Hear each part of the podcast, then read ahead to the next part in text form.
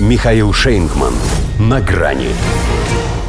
Под лицу все к лицу. Байден обновил свой цинический образ. Здравствуйте. На грани. Ну что, доигрались? Говорят, он перестал узнавать жену. Деменция. Необратимый процесс. Вот близкие и решили держать его подальше от посторонних. Потому что Брюсу Уиллису с окружением повезло больше, чем Джо Байдену. Этого по-прежнему беззастенчиво таскают по подмосткам, чтобы доказывал, что он-то и есть крепкий орешек. Два, если иметь в виду президентский срок, на который он намылился. В Иллинойсе продемонстрировал даже что-то новенькое в своем сценическом репертуаре. Обычно же он коронным номером не может найти выход. А тут тупо застрял, пытаясь надеть поверх рубашки подаренную ему красную футболку, сумел просунуть в нее голову и руки, а на большее ни сил, ни координации уже не хватило. Благо, предыдущий оратор недалеко ушел, помог натянуть презент до надлежащего вида.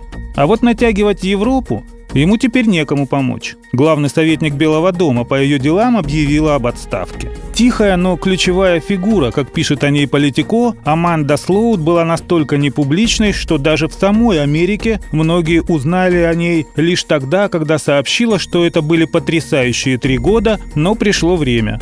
Устала. Еще бы не устать. Это не сову на глобус напяливать, а континентом вертеть. И судя по тому, что ЕС довертелся до потери субъектности, Слоут, которая месяцами не досыпала, координируя совместно с европейскими союзниками ответ на российскую СВО, со своими обязанностями неплохо справлялась. Хотя в отличие от того человека, что подсобил Байдену с футболкой, получается, что не до конца. Потому и усмотрели некоторые в ее бегстве что-то крысиное – Пусть пока не сказать, что покидает она тонущий корабль, такое не тонет. Но ведь зреет же местами бунт на этом корабле. В той же Европе премьер Венгрии Орбан обнаглел настолько, что позирует в бейсболке Трампа. А новый премьер Словакии Фица совершенно искренне радуется тому, что перестал снабжать Киев оружием. Президент Чехии Павел, уж на что русофоб, и тот вслух признает, что на Украине все идет не так. Да и в команде Байдена из-за нее говорят уже разночтения.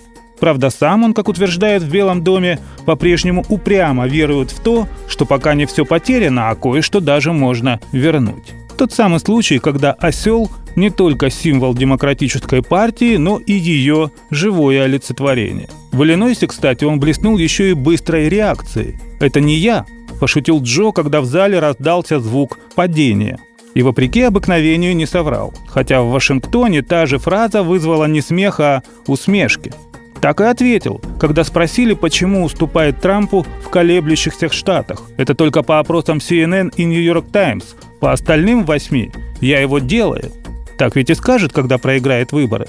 Это только по итогам голосования, по нашим подсчетам, я его сделал. И как бы после этого не пришлось опять дарить ему кое-что из одежды.